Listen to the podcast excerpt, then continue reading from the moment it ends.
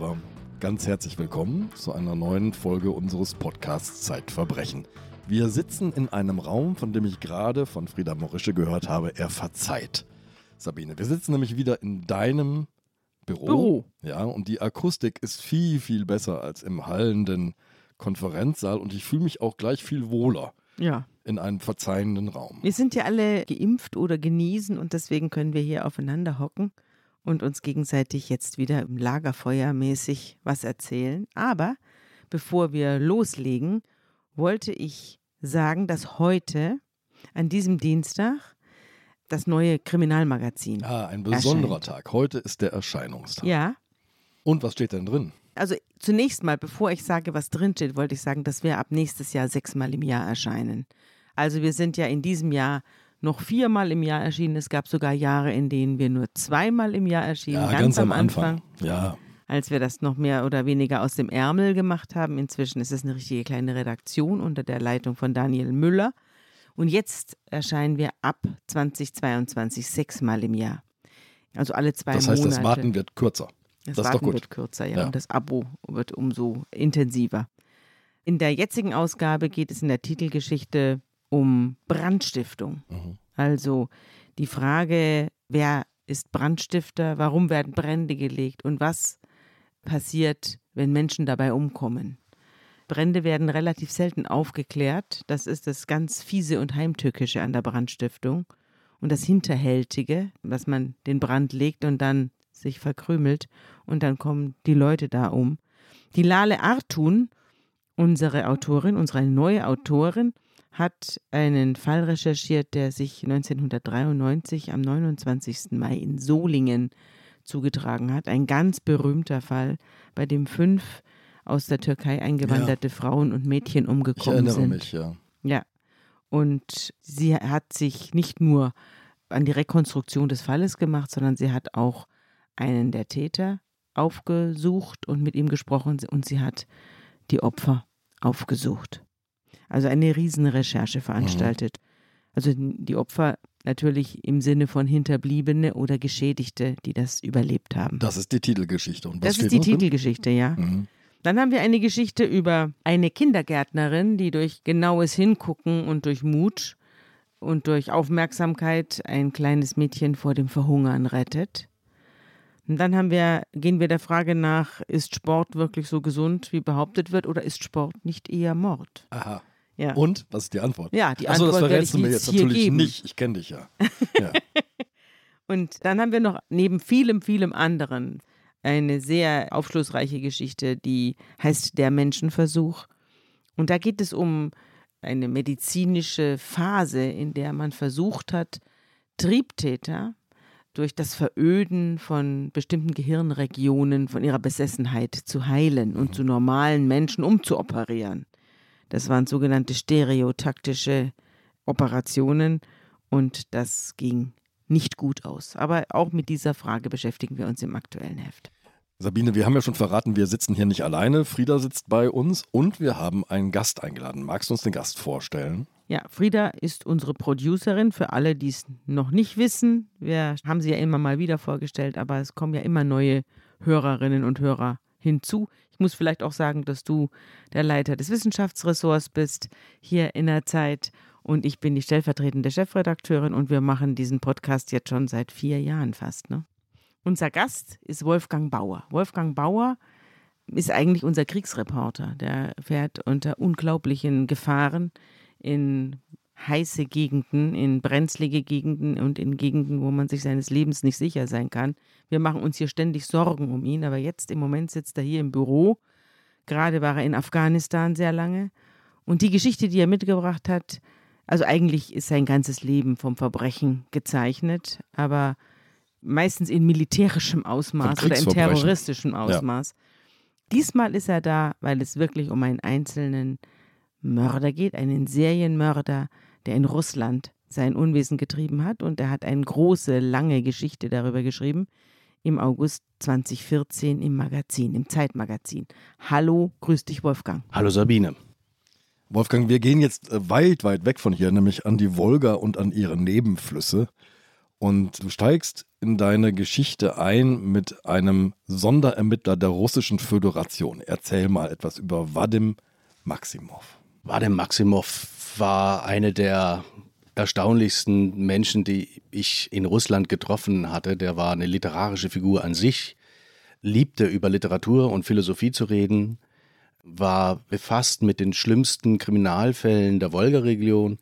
Das Ermittlungskomitee Russlands ist eine Sonderinstitution, die direkt dem Präsidenten unterstellt ist, war früher bei der Staatsanwaltschaft, wurde dann ausgegliedert, um tatsächlich nur die schlimmsten ungelösten Fälle aufzuklären. Und er saß an dieser Stelle schon seit einigen Jahren und wob sich ein, ein Gespinst aus philosophischen Betrachtungen, wenn es darum ging, harte Fakten zu betrachten. Ganz weißes Gesicht, blaue Augen, einer, der Elfen gleich durch die Flure schwebte und so gar nicht so der typische russische harte Ermittler zu sein. Genau, schien. den stellt man sich anders vor, ganz Genau, anders, ja. ja. Mhm. Wir sind in Kasan an der Wolga und im Büro von Maximov gibt es die Akten der Strafsache 716960. In dieser Akte sind aufgeführt 31 Morde an alten Frauen und all diese Morde werden einem Täter zugeschrieben. Wann hat diese Mordserie denn begonnen? Weiß man das genau? Welcher Mord der erste war? Ja, das ist das Schwierige an diesem Fall. Man weiß weder, wann er angefangen hat genau, noch wann er genau geendet hat. Er soll im Januar 2011 begonnen haben mit einem Mord in der Nähe von Kasan und später dann Ende 2013 in einer weiter entfernten Stadt geendet haben. Das Problem an dieser Mordserie ist, dass es sich über 15 Städte hinwegzieht, über viele, viele Provinzen hinweg. Und wenn es denn ein Täter gewesen ist und die Polizei und die Ermittler haben da lange dran gezweifelt, dann muss er also ständig seine Orte gewechselt haben und das über Jahre hinweg. Dann ist es wieder zu einer weiteren Serie gekommen im Jahr 2017, als drei alte Frauen ermordet worden sind in Samara, auch in Zentralrussland, aber auch weit weg von Kasan. Und auch da bestand dann die Befürchtung, dass es mit diesem Fall in Zusammenhang zu bringen gewesen wäre, was sich dann aber als falsch dann herausstellte. Der Fall ist sehr schwer zu greifen gewesen für die Ermittlungsbehörden. Der erste bekannt gewordene Mord, sagen wir jetzt mal, aus dem Januar 2011, den du gerade schon zitiert hast, der findet statt in Ulyanovsk. Das ist der Geburtsort des Genossen Lenin.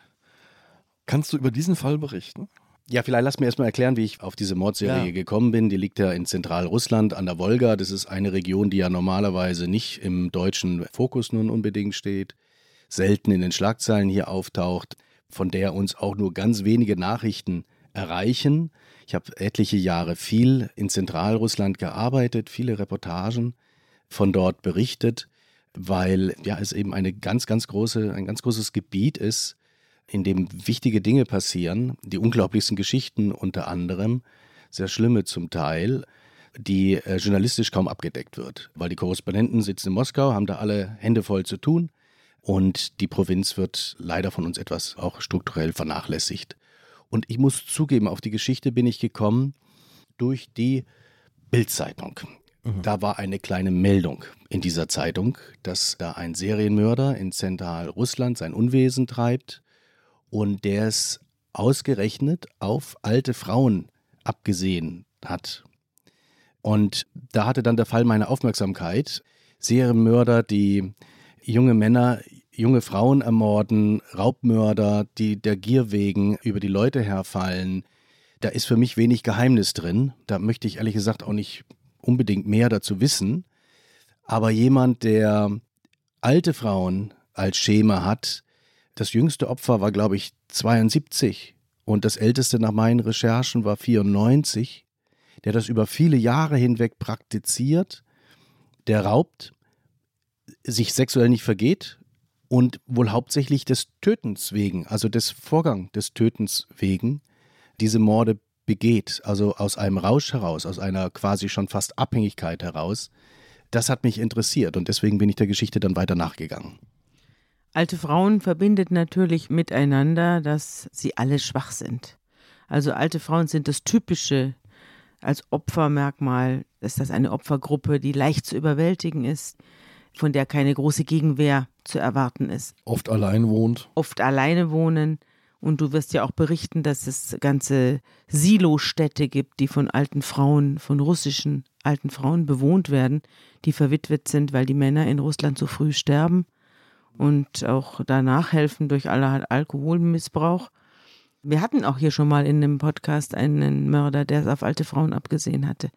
Das war aber so ein Zwischending zwischen einem Sexualmörder, einem Raubmörder, der hat dann auch noch alles Mögliche mitgenommen und einem Mann, der Hass auf alte Frauen hatte, weil er eine schreckliche Geschichte mit seiner eigenen Mutter erlebt hat. Jedenfalls wurde das später im Gerichtssaal so erklärt. Ja, alte Frauen schwach, aber stark auch gleichzeitig. Ich glaube nicht nur in Russland, sondern auch bei uns. Und in Russland ist der Generationsunterschied wohl noch ein sehr viel größerer als bei uns. Also zwischen der Generation 70 aufwärts und den Jüngeren, weil da einfach die Sowjetunion dazwischen war, mhm. weil da nicht nur die grausamste Kriegserfahrung da war, der Zweite Weltkrieg, sondern auch die Zeit danach, die Zeit des absoluten Mangels, die Zeit, ja, wo Frauen alleine auf sich gestellt haben, haben arbeiten müssen. Nicht nur für ein paar Jahre, sondern für etliche Jahrzehnte. Und diese Zeit hat einen ganz eigenen, man sagt, Großmuttertyp herausgearbeitet, der sehr extrem herzlich sein kann, aber auch extrem hart, an dem man sich reiben kann, der bei manchen dann wohl auch als Feindbild dienen kann. Mhm. All das spielt damit mit rein. Und im Laufe der Geschichte, wir haben zwischen drei und vier Wochen recherchiert, sind drei und vier Wochen lang den Spuren dieses damals noch Phantoms, wir reden ja später vielleicht noch äh, über Details, nachgegangen durch ganz zentral äh, Russland. Wie heißt du mit einem Fotografen? Mit einem Fotografen in Stanislav Kruppa aus Tschechien und unsere Übersetzerin, die uns die ganze Zeit begleitet hatte. Mein Russisch ist kümmerlich, ich brauche Übersetzung. Mhm. Und je, je weiter wir in diese Geschichte uns hineingearbeitet haben, desto mehr wurde es auch zu einer Geschichte über das Verhältnis zu Müttern. Wir haben mit vielen Hinterbliebenen gesprochen, Gott sei Dank auch mit einigen, deren Mütter Attacken überlebt haben. Und wir haben uns mehr über das Verhältnis zur Mutter unterhalten, als über den eigentlichen Kriminalfall dann, dann irgendwann. Und mhm. das war für mich auch mit das Berührendste auf dieser ganzen mhm. Recherche. Mhm. Gehen wir zum ersten Mord, auf den ich dich vorhin schon angesprochen habe, also nach Ulyanovsk. Das Opfer, kann man sagen, ist 82 Jahre alt, als sie ermordet wird. Vera Ujogova Ivanovna. Wir werden mit diesem russischen Namen ein bisschen kämpfen, glaube ich, in diesem Podcast. Ich, weil ich sie zum ersten Mal in deinem Text gelesen habe. Diese Frau wird umgebracht, erdrosselt und du hast mit ihren Nachbarn gesprochen. Genau. Die meisten dieser Frauen haben in einer besonderen Gebäudeart gelebt, mhm. die man in, in Russland Khrushchevkaya nennt. Das sind Plattenbauten, ich sag mal ärmliche, billig dahingezimmerte Plattenbauten, die vor allem Ende der 50er, in den 60er Jahren entstanden, als Reaktion auf diese massenhafte Zerstörung von Häusern und Städten in, in Russland. Die Leute hatten einfach keine Bleibe. Also hat die Sowjetunion das Programm der Krofoschka entwickelt. Die wurden zu Zehntausenden überall in Russland gebaut, galten damals als Vorzeigemodell und mittlerweile sind die so ein bisschen zum, äh, oder nicht bisschen, sondern sehr zu einem Slum geworden. Mhm. Slum der Alten und derjenigen, die sich sonst das nicht leisten können. Kleine Wohnungen, enge Treppenhäuser, schlechte Isolierung beziehungsweise gar keine Isolierung. Ja, Häuser, die quasi fast in sich zusammenfallen. Und auch diese Frau hat in äh, so einem, einem Block gewohnt. Mhm. Die sind nicht so riesig, ne? Die sind so maximal fünf Stockwerke hoch. Vier bis fünf Stockwerke mhm. maximal. Und so auf einem Stockwerk, wie viele Wohnungen findet man da? Vier. Vier? Auf, auf jeder Etage. Mhm. Also die Treppenhäuser sehen aus wie oft entsetzlich vernachlässigt. Fahrstuhl gibt's nicht? Fahrstuhl gibt's nicht. Die Wohnungen aber sind kleine Bereiche derjenigen, die da leben, mhm. äh, in Jahrzehnten ausgebaut, ausgeschmückt. Nester und Rückzugsorte der Gemütlichkeit. Aber sobald man vor die Tür tritt im Treppenhaus, wird's kalt und ja, oft nicht mehr so schön. Ja, viele kommen ja auch gar nicht mehr raus aus ihrer Bude, das schreibst du ja auch. Und da findet der Mörder einen, einen Zugang zu ihnen. Genau, das ist die verwundbare Stelle und die, die der Mörder offenbar auch ausgenutzt hat. Das zeigte sich auch bei dem aller, allerersten Fall. Äh, wir haben mit den Nachbarn gesprochen. Ich weiß noch wie heute, die, die haben mehr Fernsehen geguckt. Mehr Fernsehen geguckt, als sich mit uns zu unterhalten über ihre Nachbarin, die gestorben war. Also der Fernseher lief während eures Der Gesprächs. lief währenddessen. Ich weiß nicht mehr was, aber scheint so spannend gewesen zu sein, dass sie nur am Rande sich auf das Gespräch konzentrieren konnten. Und es ist ja was Besonderes, wenn in der russischen Provinzstadt ein ausländisches Reporterteam mit Übersetzerin daherkommt. Also Du hattest dir mehr Aufmerksamkeit erhofft. ja, äh, also das Mehr fand Interesse. ich mehr Interesse aneinander. Also Ja. das hat für mich auch gezeigt, wie lethargisch, wie, wie resignativ das Leben in diesem Haus offenbar ist. Und sie haben über ihre Nachbarin etwas erzählen können, aber schien nicht sonderlich nun traurig zu sein, dass es diese Nachbarin nicht mehr nicht mehr gab, weil offenbar litt diese Frau unter Demenzschüben. Die hat geschrien nachts, die hat rumort, die hat mal tief wie ein Mann gesprochen und dann wieder ganz, ganz hell wie ein Kind geschrien. Die hätte eigentlich betreut werden müssen, diese, diese Frau, und war auch ganz offensichtlich krank. Mhm, Sie hatte ihren Mann, glaube ich, schon vor längerer Zeit verloren. Genau, ja. Ja. Das ist äh, die Eigenart aller Frauen, die unser Mörder umgebracht hat. Das waren alles Witwen, allein lebende ältere Damen. Diese erste kam im Januar 2011 um. Genau, ja. Und die Polizei ging dann davon aus, dass der Täter irgendwo in der Nähe wohnen muss, weil er seinen ersten Mord in der Nähe seines Zuhauses begeht. Das weiß man auch, das stimmt auch. Das weiß man aus Geständnissen von Serienmördern, dass sie häufig, wenn sie anfangen, erstmal sich eine Umgebung suchen, in der sie sich sehr gut auskennen, in der sie schnell entweichen können, in der sie Spuren verwischen können und in der sie irgendwie in einer Umgebung sind, die ihnen Sicherheit verleiht. Die Ortskenntnis eben, ne? Und gleichzeitig gelten diese ersten Morde von Serientätern als die, die eigentlich am aufschlussreichsten sind, weil die Routinen noch nicht da sind, weil der Täter nicht geübt ist sozusagen und damit vielleicht mehr Spuren hinterlässt. Was hat die Polizei denn vorgefunden in dieser Wohnung? Mein Eindruck war, die hat nicht sonderlich diesen Fall untersucht. Erstens war es natürlich zu dem Zeitpunkt noch unklar, dass das der Beginn einer spektakulären. Mordeserie werden würde. Im Nachhinein war es auch nicht wohl der erste Mord. Und dann ist es, man muss es leider sagen, nicht ungewöhnlich, dass ältere, alleinstehende Frauen in diesen großen Industriestädten eines unnatürlichen Todes ums Leben kommen. Und die Polizei, das war unser Eindruck, investiert da nicht sehr viele Ressourcen, um diese Morde aufzuklären. Die hat andere Sorgen in diesen Städten. Da gibt es immer noch eine Mafia. Es gibt viel Kriminalität, es gibt Straßengangs, es gibt sehr viel Korruption. Und hier und da eine alte Frau, die tot in ihrem Apartment liegt, so war unser Eindruck, regt die Polizei nicht sonderlich auf, zumal es wenn sich um eine so- solche Frau handelt, die die ganze Nachbarschaft auf Trab gehalten hatte.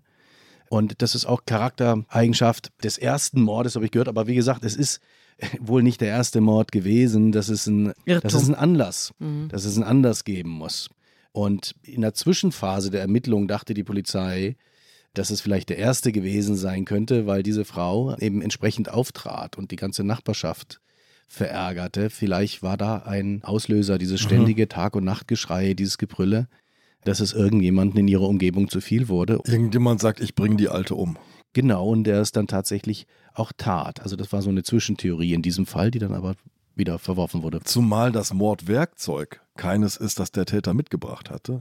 Die Frau ist mit den Trägern ihrer Küchenschürze erdrosselt worden. Das ist ebenfalls eine Eigenheit dieses Mörders. Der bringt sein Mordwerkzeug nicht mit. Äh, in keinem einzigen Fall. Wir hatten das Glück, dass die Ermittlungsbehörden total mit uns kooperiert hatten damals. Also wir hatten eine Woche lang quasi ein Studio eingerichtet bei den Ermittlungsbehörden, hatten Akteneinsicht, totalen Akteneinsicht. Wir durften keine Kopien machen, aber so viel wie möglich lesen. Und so war ich also in der Lage, die wirklich alle 31 beziehungsweise 32 Fälle zu studieren. Und in keinem einzigen Fall hat der Mörder ein Messer mitgebracht oder irgendein Gegenstand, das er dann anschließend äh, zur Tötung verwandt hat. Sondern, Hat er nicht einmal einen Elektroschocker dabei? Ja, aber damit hätte er nicht getötet. Mhm. Er hatte dann anschließend versucht, die Frau zu erwürgen. Also es waren immer Gegenstände aus dem Leben dieser Frauen, mit denen er den Frauen das Leben nehmen wollte. Das, wie du gesagt hast, war mal die äh, Küchenschürze, dann war es das Kabel vom Bügeleisen, dann war es eine, auf die Idee muss man mal kommen, eine Plastikstrippe, die er aus einem Plastikbesen rausgezogen hat. Es waren Schnürsenkel dabei, es waren Elektrokabel dabei. Und all diese. Ihr habt das gesehen, nicht in der Asservatenkammer, diese ganze Sammlung an Drosselinstrumenten. Die lagen unten in der Garage äh, des Ermittlungskomitees, in der Autogarage und ein kleiner Raum in dieser Garage war die Asservatenkammer. Da hat man euch reingelassen. Man hat uns da reingelassen und man hat den Fotografen Krupper dann gestattet, im Treppenhaus des Ermittlungskomitees ein eigenes Fotostudio, muss man sagen, für uns, für das Zeitmagazin aufzubauen, indem er dann die Gelegenheit hatte, diese unglaublichen Mordinstrumente, wie wir fanden, weil sie so so banal daherkommen, so harmlos und jedes dieser Gegenstände hat doch das Leben eines Menschen genommen, vor einem neutralen Hintergrund zu fotografieren. Diese Idee hatten wir da zusammen entwickelt. Der Fotograf hat es hinterher aber bereut, nach zwei Tagen ausschließlicher Arbeit mit diesen Gegenständen, weil ihn das wirklich mitgenommen hat. Da ja. waren zum Teil noch die Haare der Frauen dran. Und hinterher äh, nur halb im Scherz haben wir gesagt, na hoffentlich wird nicht der Fotograf verhaftet, weil überall die DNA vom Fotografen dran ist. Der hat zwar Handschuhe benutzt und so, aber mhm. Mhm. Das war ein ungewöhnlicher Zugang, muss ich mhm. sagen. Ja. ja. Er zeigt aber auch, wie verzweifelt die Ermittlungsbehörden gewesen sind zu diesem Zeitpunkt. Nach drei Jahren Ermittlungen und immer noch kein Ergebnis, dass sie sogar ihre Asservatenkammer so weit aufgemacht hatten für ausländische Presse. Das ist das Tolle auch an deinem Text, dass man eben durch dieses ganze Stück zwar nicht den Mörder findet, wobei das jetzt inzwischen passiert ist, da kommen wir dann am Ende drauf, aber man erfährt wahnsinnig viel über die russischen Verhältnisse, sowohl der Menschen, die dort leben, unter sehr, sehr harten Bedingungen, als auch über die Verhältnisse bei den Ermittlungsbehörden. Das war mein eigentliches Hauptinteresse an dieser Geschichte gewesen nicht so sehr der Mörder an sich, sondern diesen Fall quasi als Forschungssonde in das Innere der russischen Provinzgesellschaft mhm. äh, zu nutzen. Und dass man dich so empfangen hat und dermaßen die Türen aufgemacht hat, das hätte ich jetzt nicht erwartet von Wäre Russland. wahrscheinlich heutzutage auch nicht mehr möglich. Russland mhm. hat sich ja seitdem ein bisschen verändert. Das Cover des Zeitmagazins vom 7. August 2014 zeigt eines dieser Asservaten, nämlich ein äh, gelbes Stromkabel, dürftig geflickt zwischendurch noch. Das ist also wirklich eine Studie eines sozialen Milieus, das du hier vornimmst. Dazu gehört auch und dazu passt der zweite Fall. Wir nehmen jetzt einfach mal diese Nummerierung, obwohl wir wissen, hm. dass sie wahrscheinlich nicht stimmt. Ein Mord, der im März 2011 stattfindet und die Ermordete ist eine 90-Jährige, die aber genau auf das passt, was du ganz am Anfang erzählt hast, nämlich eine auch sehr harte Frau. Sie bessert ihren Lebensunterhalt auf, indem sie Geld verleiht und dafür extrem hohe Zinsen nimmt. Hm. So ein bisschen wie bei, wie bei Schuld und Sühne von Dostoevsky. Da ist das ja auch ja. ganz ähnlich. Da wird ja eigentlich so ein Mord auch ziemlich genau beschrieben. Ja, da dachte man lange, dass es ein Gläubiger von ihr gewesen sein könnte, der sie umgebracht hat. Vielleicht war das der Anlass, vielleicht war das der erste Mord, vielleicht hat der erste in Ulyanovsk nicht dazugehört. All das ist nach meinem Kenntnisstand noch unklar. Mhm. Wir hatten mit der Tochter gesprochen in ihrer Wohnung und dieses Gespräch hat auch zu einem der eindrucksvollsten während meiner Recherche gehört, weil die ihre ganze Beziehung zu ihrer Mutter ausgebreitet hat. Und wie schwer das gewesen ist, wie streng diese Mutter war, wie unbarmherzig dass ihre Mutter geliebt hat, aber dass die Mutter es ihr höllisch schwer gemacht hat, sie zu lieben. Eine sehr unbarmherzige Frau am Ende ihres Lebens gewesen sein soll, nach Beschreibung der Tochter. Haben wir auch relativ selten gesehen. Ja, äh, trotzdem immer noch hin und her gerissen zwischen Verantwortungsgefühl und, und Verrat und sich selber schützen wollen, was dann sogar über den Tod der Mutter hinausging, dieser, dieser Konflikt. Das Interview hat lange gedauert wurde auch unterbrochen, weil die Frau einfach die Fassung verlor und, mhm. und weinen musste. 65 war die Tochter, ja, als sie ja. mit ihr gesprochen ja. hat. Ja. ja, ja, also eine gestandene Frau. Ja. War selber schon eine ältere Dame. Genau, äh, selber schon mit gesundheitlichen Problemen geplagt, musste immer wieder aufstehen, weil sie Rückenprobleme hatte.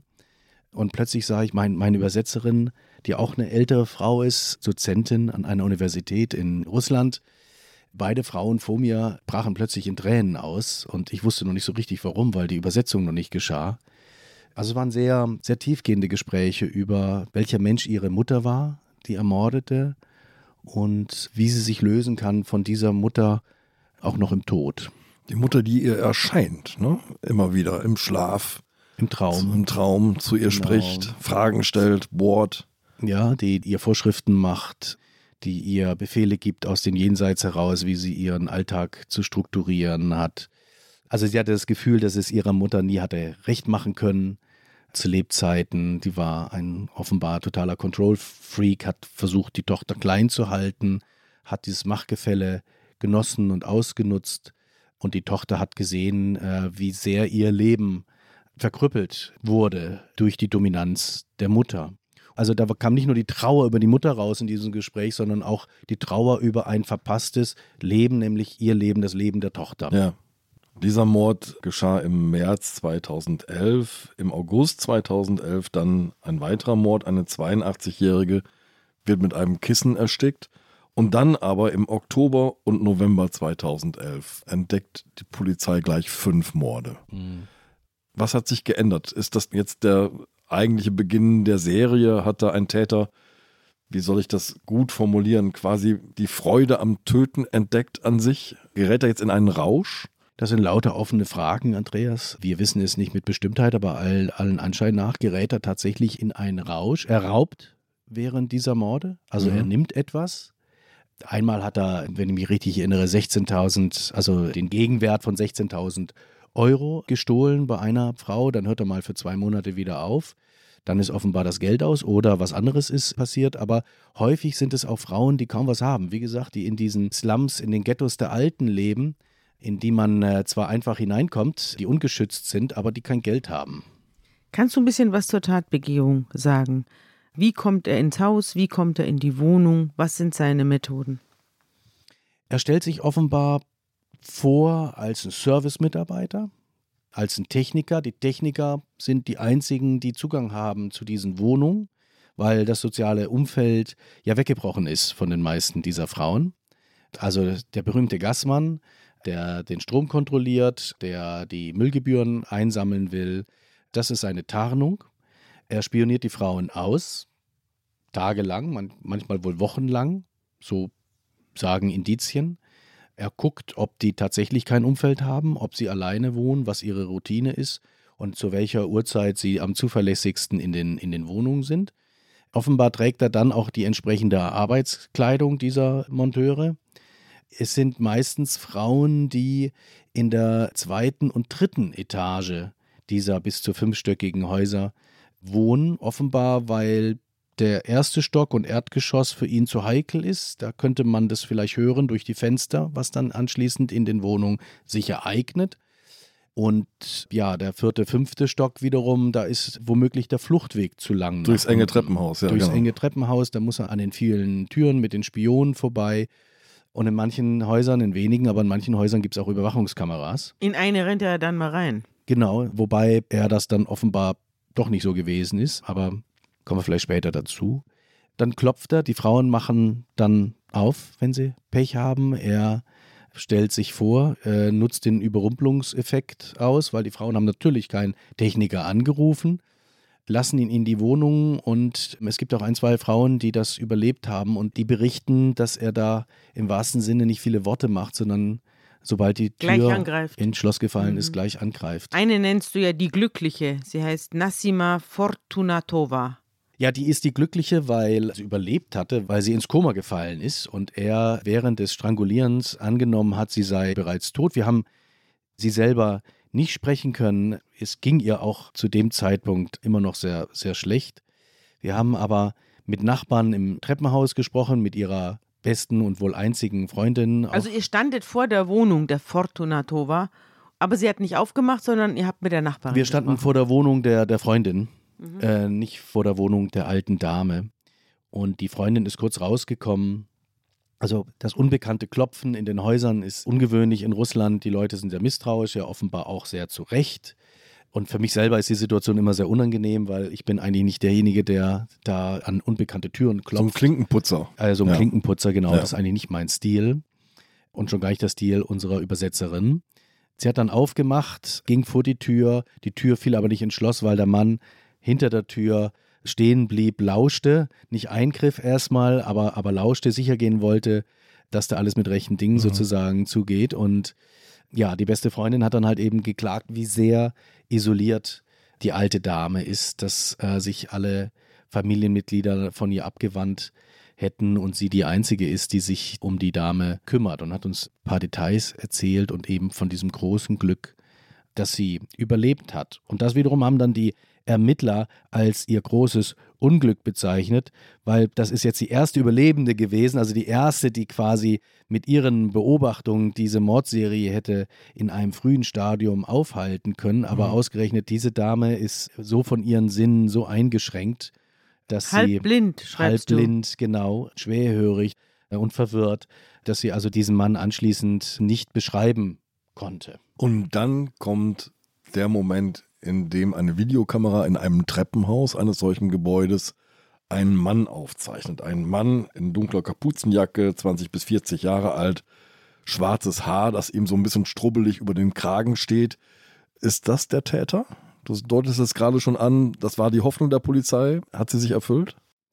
Die wurden auf dieses Video deshalb aufmerksam, weil eine Familie diesen Zwischenfall gemeldet hat und dieser Mann auf dem Video sich recht ruppig Zugang äh, zu der Wohnung einer alten Dame verschafft hat. Der hatte eine Liste in der Hand, ist das Treppenhaus hochgegangen und hat sich richtig aufgedrängt, hat ja die Tasche abgenommen, obwohl die Tasche eine ganz kleine gewesen ist. Die Dame kam die Treppe hoch mit einer Einkaufstasche. Genau, sozusagen. ja, genau, das muss man mhm. dazu erzählen. Ist dann mit ihr in ihre Wohnung hat er aber gemerkt, dass sie da nicht alleine ist und ist deswegen gleich wieder raus. Ist ein bisschen verwirrt im Treppenhaus rumgelaufen, weil er wohl da aus seiner Struktur geraten war und ist dann wieder aus dem Haus. Mhm. Das war wohl nicht der Mörder, wie sich anschließend herausstellen sollte, aber dadurch, dass das Ermittlungskomitee, ich glaube, russlandweit dieses mhm. Video ausgestrahlt hat, kam es dann erstmal zu einer Pause. Ja. Die Morde stoppten. Auf. Und für wie lang denn? Für über ein Jahr. 16 mhm, Monate. Genau. 16 Monate Ruhe. Mhm. Das Video ist 4 Minuten 24 Sekunden lang und die Ausschnitte daraus scheinen den Mörder jedenfalls zum Nachdenken gebracht zu haben, ganz eingeschüchtert zu haben. Man hat inzwischen auch ein Profil von diesem Täter erstellt. Alter 35 bis 40 Jahre. Er hat angeblich eine Familie und ein Kind, wohnt in beengten Verhältnissen, die er mit einer Frau in hohem Alter teilt. Das kann die Mutter, Schwiegermutter oder Großmutter sein. Die alte Frau hat in der Familie jedenfalls eine dominante Rolle. Vermutlich ist er ein Wanderarbeiter in der Wolga-Region. Das schließen sie aus dieser unglaublichen Verbreitung. Also er macht ja riesige Reisen. Hm. Er ist akkurat angezogen, aber nicht teuer. Er besitzt nichts Überflüssiges. Er liebt sich selber sehr und sieht die ganze Welt nur durch sich, schreibst du. Das, das, ist das Profil, das die Polizei von ihm angefertigt hat. Ja, die haben sich da eines neuen Berufsstandes bedient, eines neuen Berufsstandes für Russland, den sogenannten Profiler. Mhm. Den hatten wir hier auch schon als Thema. Es gibt solche und solche. Ja, allerdings, ja. Mhm. Man hat keine große Tradition. Offenbar wurde mir vom Ermittlungskomitee erzählt in Russland vom FBI ursprünglich erfunden. Also die hatten mal eine Zeit lang mit dem FBI zusammengearbeitet und bedauerten sehr, dass diese Zusammenarbeit aufgrund der politischen Vorkommnisse sozusagen jetzt etwas eingeschränkt sei. Die haben aber nicht nur einen Profiler beauftragt, die haben auch Wahrsager beauftragt und ganz offiziell ein parapsychologisches Institut in Moskau, das also ganz offiziell das russische Innenministerium beauftragt hat. Alle Akten wurden hingeschickt, die ganzen Kabels, glaube ich, wurden hingeschickt, um unter ganz anderen Aspekten diesen Fall zu prüfen. Ist doch weit weg von hier, die Wolga, stelle ich fest. Nein, nein, das ist sie gar nicht, denn das passiert bei uns auch. Da wollen wir mal nicht. Parapsychologie in natürlich, der Verbrechensaufklärung? Natürlich, das kriegt Wünsche, man dann. Routengänge und ähnliches? Allerdings, das kommt dann eben nicht an die Öffentlichkeit, aber dass Wahrsager befragt werden, dass man Zeugen hypnotisiert, ja. das ist alles natürlich vom Gesetzgeber natürlich verboten und als Zeugen taugen dann äh, solche Leute und solche Sachverständigen in Anführungszeichen auch nicht. Aber dass das bei uns auch passiert, Klammer auf, im Fall Medi zum mhm. Beispiel, Klammer zu. Das Aber will ich jetzt an dieser Stelle nicht verschweigen. Das ist der Ausdruck der Verzweiflung der Ermittlungsbehörden. Natürlich, oder? natürlich. Irgendwann geht man zur Hexe und die schaut in die Glaskugel rein. Also ich weiß von Angehörigen von Vermissten in Deutschland. Ich hatte mal eine Reportage darüber gemacht, über Familien, die Jahre, manchmal Jahrzehnte lang nach vermissten Angehörigen suchen und viele von denen äh, sind dann irgendwann zum Wahrsager gegangen. Ja, aber nicht die Polizei. Hier geht ja die Polizei Hier hin. ist die Polizei, genau. Aber ich weiß und auch das von der, tut sie bei uns auch. Also demzufolge ist die Wolga dann doch nicht ganz so weit weg von der Elbe.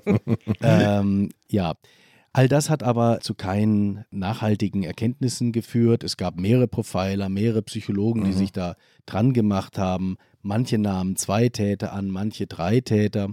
Offenbar ist der Täter mit der Wolga verbunden gewesen und mit ihren Zuflüssen, weil fast alle Orte, an denen sich die Morde ereigneten, lagen an diesen Wassern der Wolga. Deswegen kam zwischenzeitlich die Idee auf, dass es ein Beschäftigter der Wolga-Schifffahrt gewesen sein könnte. Mhm. Auch wegen eines Seemannsknotens, habe ich bei dir gelesen. Genau, denn ein dieser besagten Kabel wohl gefunden worden ist. Aber da begann dann auch die Diskussion, ob das wirklich ein Seemannsknoten ist oder nur so zufällig dahingeschlauft. Aber das Profil, das Sabine gerade vorgelesen hat, das du aufgeschrieben hast, sucht ja auch nach einem Motiv. Warum sind es Ja. die alten Frauen und es sind sozusagen Ersatzmorde? Eigentlich soll die Schwiegermutter ermordet werden, aber deren Rente braucht man noch oder so. Also bringt der Mann aus Zorn auf diese dominante Schwiegermutter lauter alte Frauen um. Interessant finde ich dabei noch, dass du geschrieben hast, dass er offenbar in einer Welt lebt, in der er selbst herrlich regiert, während diese alte Frau ihn offensichtlich jeden Tag auf den Boden der Tatsachen zurückholt und ihm ein ganz anderes Selbstbild spiegelt, als das, das er von sich selber hat. Und das finde ich interessant. Ja, das ist eine mögliche Variante, sein Verhalten, äh, naja, nicht zu erklären, aber vielleicht ansatzweise zu verstehen. Dieses Warum, diese Frage hat auch die russische Gesellschaft viele Monate beschäftigt. Der Fall ging ja natürlich durch ganz Russland. Und in Zentralrussland gab es sogar Kurse für alte Frauen, angeboten von der Polizei, wie sie schützen. Es wurden ja in manchen Tagen zwei, drei Frauen ermordet in solchen Provinzstädten. Also war schon nah an einer Massenhysterie, dass man jetzt sein Großmütterchen nicht mehr auf die Straße lassen kann.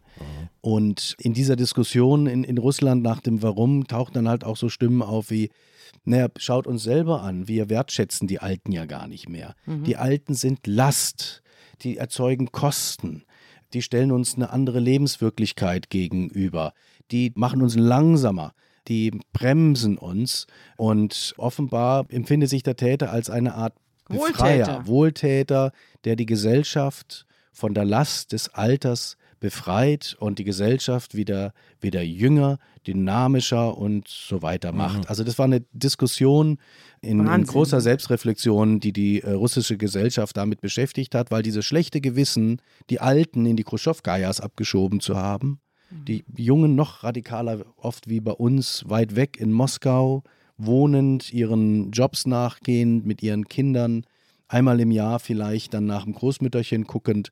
Dieses kollektive schlechte Gewissen hat sich da bemerkbar gemacht anhand dieses Falles. Aber ehrlich gestanden, Andreas, diese Diskussion gab es doch bei uns während Corona jetzt auch. Da gab es ja auch diverse Menschen, Alten. die gesagt Mhm. haben, naja, wenn die jetzt die Alten hier sterben, ist ja auch nicht so schlimm. Dem Bruttosozialprodukt schadet es nicht und diese Rentenkasse wird auch entlastet. Also in diese Weise hat man ja, also vielleicht Also nicht in dieser Diese Brutalität, zynischen aber Argumente wurden nicht so deutlich ausgesprochen. ja, aber, sie waren, wir sie ahnen, waren dass als manche Menschen das Subtext gedacht durchaus haben. zu Ja. hören und zu lesen. Mhm. Ich glaube, das ist der Fluch der industrialisierten Gesellschaften. Diese Rollenteilung, die Jungen arbeiten den ganzen Tag, die Alten organisieren sich selber und wenn sie hilfsbedürftig sind, dann gibt es äh, Facilities, dann gibt es Einrichtungen, die professionell ausgestattet sind, um dann sich um diese alten Leute zu kümmern. Ich glaube, das ist in jeder Industriegesellschaft, ob USA, Deutschland oder, oder Russland, Russland halt ganz extrem ein Fluch, der in unser Gewebe hineingearbeitet ist. Werbung. Liebe Hörerinnen und Hörer, Sie möchten das Magazin zum Podcast einmal unverbindlich testen? Dann lassen Sie sich Ihre persönliche Zeitverbrechen-Ausgabe gratis nach Hause liefern. Jetzt bestellen unter www.zeit.de slash Verbrechen-testen.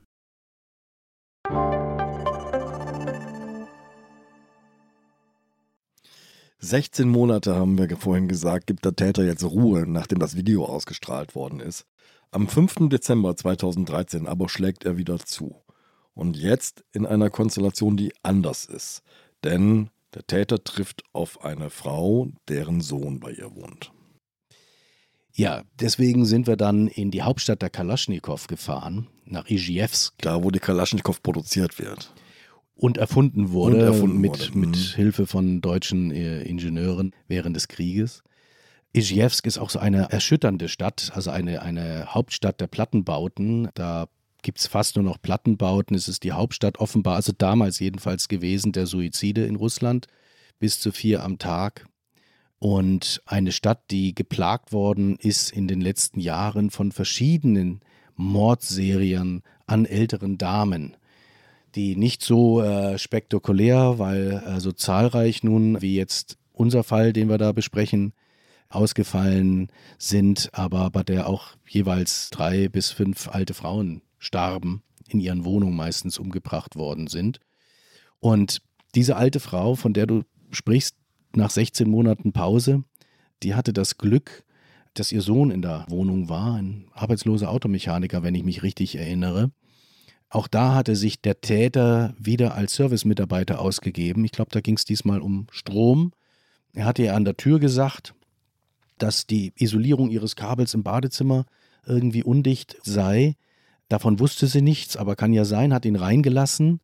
Wir hatten uns lange mit ihr unterhalten und ihrem Sohn. Die Frau ist 1,47 Meter, also die ist winzig. Ja, die ist wirklich eine ganz kleine Person, aber eine ganz starke auch, weil vieles in ihrem Leben schon mitgemacht hat.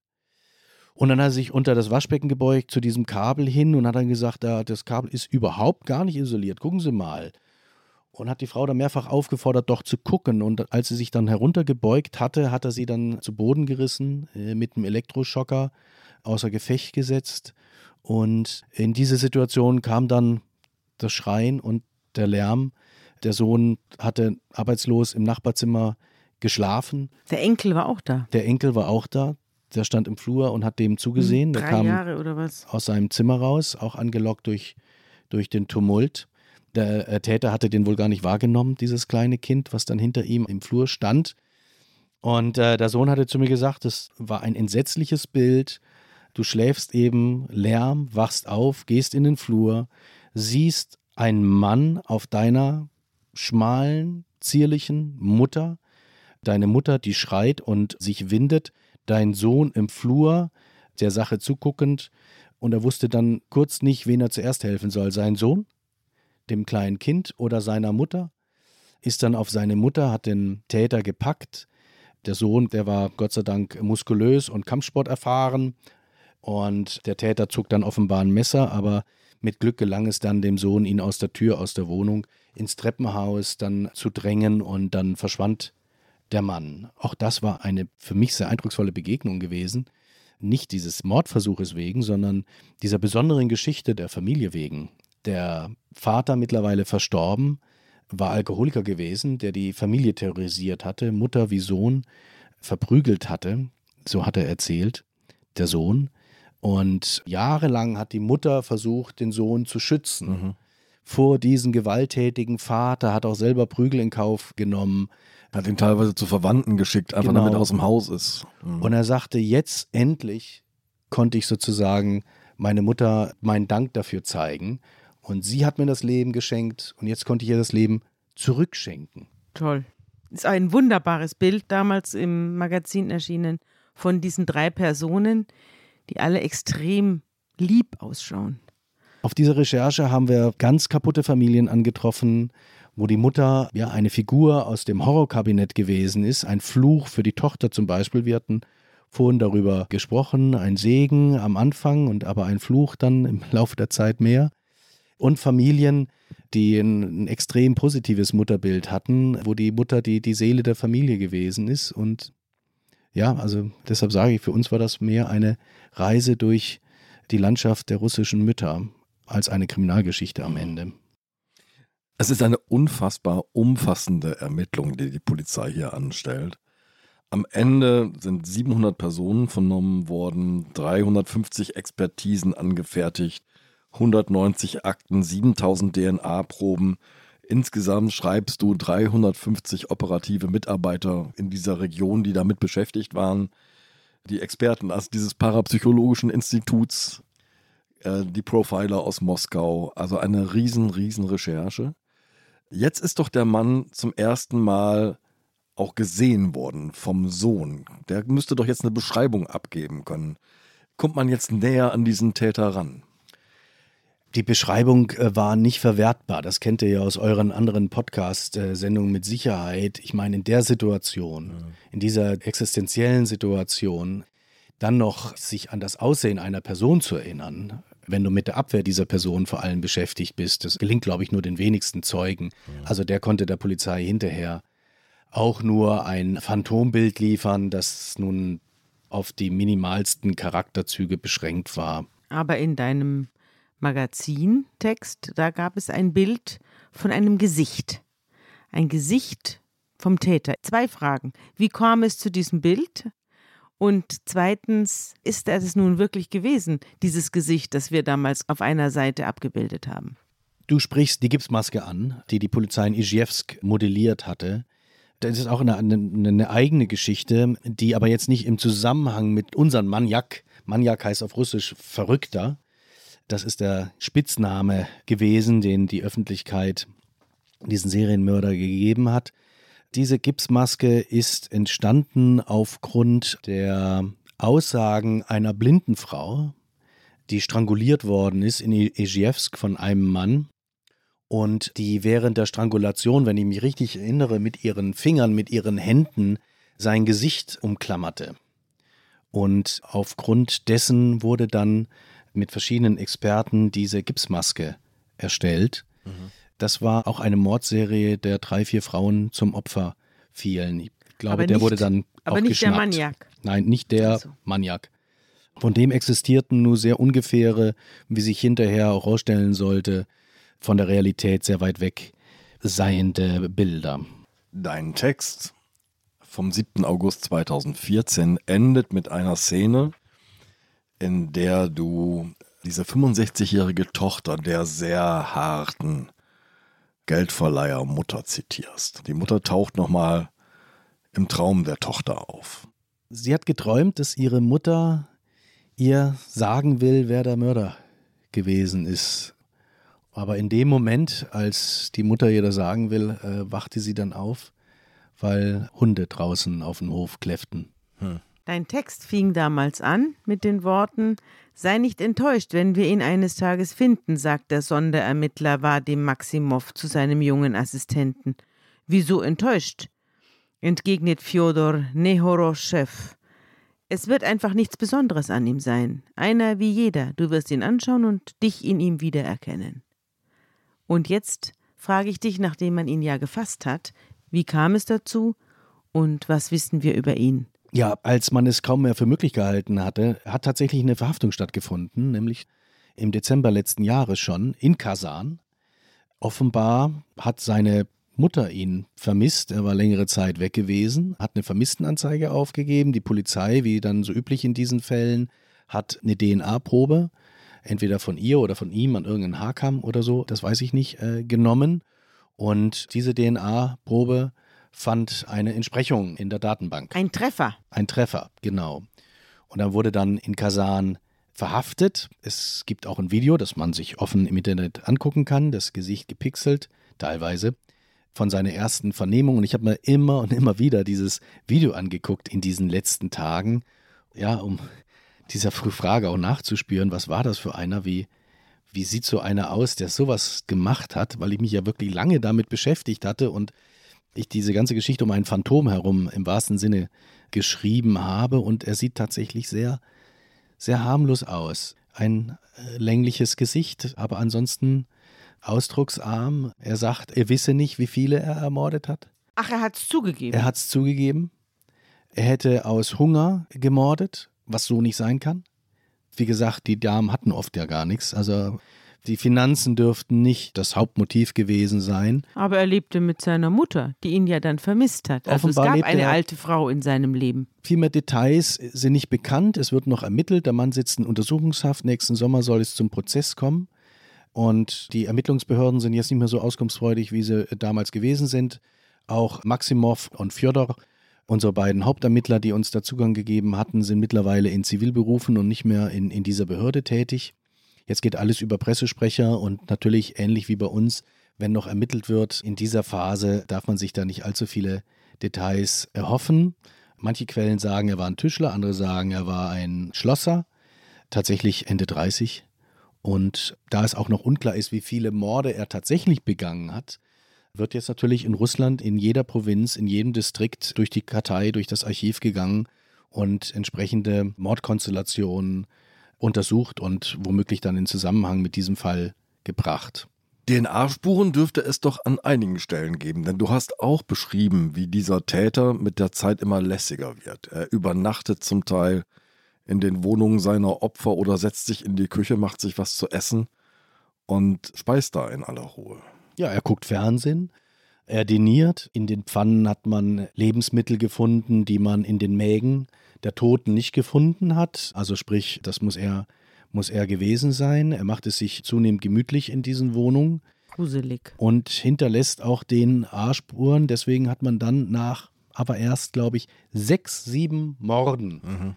den Schluss gezogen, dass es eine Serie, das ist ein und derselbe, mhm. weil erst dann eben diese Systematik rauskam, erst dann auch ein Riesenproblem, damals in Russland, hoffentlich jetzt gelöst, der Informationsaustausch zwischen den Provinzen, zwischen den Behörden war ein Riesenproblem. Ein Riesenproblem auch, wie mir die Ermittler damals geklagt haben, die Finanzen für die DNA-Proben. Die haben einfach nicht genug Geld gehabt. Mhm. Du hattest erwähnt, 8000 DNA-Proben oder so, aber eigentlich ist das ja eine sehr niedrige Zahl für so einen Fall, 31 ja. Morde. Ja. Da hätte ich mir Hunderttausende von DNA-Proben vorgestellt. Nee, das sind nur Tausende gewesen weil den Behörden das Geld dafür fehlte, das Budget.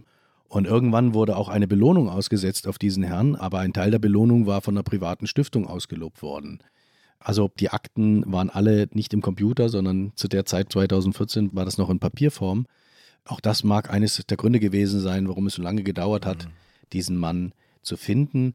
Was mir immer noch durch den Kopf ging, Serienmörder sind vor allem in den USA und in Russland bekannt geworden. Das sind die beiden Länder, in dem Serienmörder statistisch gesehen am ungehemmtesten zuschlagen können. Weniger nun in kleineren Ländern, auch mit der hohen Bevölkerungszahl, ne, wie zum Beispiel in Europa. Bei uns werden Serienmörder nach, glaube ich, durchschnittlich vier bis fünf Morden geschnappt. In Russland kommt es zu Fällen, also unser Maniak ist ja nur einer von etlichen. Vor einigen Jahren wurde ein Mann verhaftet, der hat 78 Menschen ermordet. Während äh, unsere Ermittler hier an diesem Fall beschäftigt waren, war ein anderes Komitee in der Nachbarprovinz in Orenburg beschäftigt, einen Serienmörder hinterher zu recherchieren, der damals schon für 50 Morde verantwortlich gemacht worden ist. Also über all diese Dinge wird hier auch im Westen nicht berichtet. Mhm. Also diese Frage hat mich auch während der ganzen Recherche begleitet. Warum in Russland und warum in den USA? Wird dort jetzt vor allem in Russland zu wenig den Ermittlungsbehörden vertraut? Die Polizei ist in Russland ja nicht unbedingt als Freund und Helfer wahrgenommen. Nee, ist eine repressive Institution. Genau. Wer geht da schon hin? Also wir wissen ja, dass die Fälle in Deutschland zu 97 Prozent vom Volk aufgeklärt werden. Mhm. Also nicht von den Behörden, sondern die entscheidenden Hinweise kommen immer vom Bürger, der eines Abends auf der Wache auftaucht oder anruft und sagt, ich habe da was gesehen. Und wenn das der Bürger nicht macht, dann steht man eben auf dem Schlauch als Ermittler. Aber warum die USA? Es liegt wahrscheinlich auch daran, dass es beides Flächenstaaten sind, Aha. was Sabine eben gesagt hat. Soziale Kontrolle, normalerweise ein, ein negativ beschlagener Begriff, in dem Fall aber einer, der zur Verhaftung dieser Menschen dann äh, führt. Die soziale Kontrolle ist da nicht so gegeben. Man kennt sich weniger, man, auch wenn man sich kennt, dann sieht man sich weniger. Anonymität, Anonymität. Ja, weite, weite Gebiete, die ganz dünn besiedelt sind, wo man sich verkriechen kann. Und auch in den USA gibt es ja weite Bevölkerungsschichten, die einen Teufel tun würden und mit der Polizei kooperieren. Also auch da wissen wir alle, gibt es ganz große Vorbehalte gegenüber der Polizei, ja manchmal auch zu Recht. Ja? Mhm. Ähnlich oder wahrscheinlich noch in ausgeprägteren Maße in Russland. Man hält sich von der Polizei fern. Polizei steht im äh, Ruf, korrupt zu sein, parteiisch, kompliziert, macht mehr Probleme, als sie löst. Und dann eben diese extreme Privatisierung in der Gesellschaft, dieser extreme Rückzug in das eigene Nest was in der Öffentlichkeit interessiert, davon da halte ich mich raus. Auch durch das System Putin natürlich ermuntert. Mhm. Teilnahme am öffentlichen Leben führt zu gewissen Risiken und Nebenwirkungen. Das Beste, was du tun kannst, ist dich auf deinen engsten Kreis konzentrieren. Und was der Nachbar tut, das tut halt der Nachbar. Das ist nicht dein Problem. Der Täter, dem du jetzt wochenlang hinterher gespürt hast, ist jetzt in Untersuchungshaft. Nächstes Jahr hast du gesagt, wird er vor Gericht gestellt. Wirst du dabei sein? Ich würde natürlich gerne, wenn man mir die Akkreditierung gibt und wenn die Behörden es gestatten. Ich drücke die Daumen, Wolfgang. Herzlichen Dank. Ja, vielleicht kommst du dann einfach nochmal zu uns und genau. erzählst, wie es war. Und jetzt herzlichen Dank für diesen tiefen Blick in die russische Seele. Danke euch. Tschüss.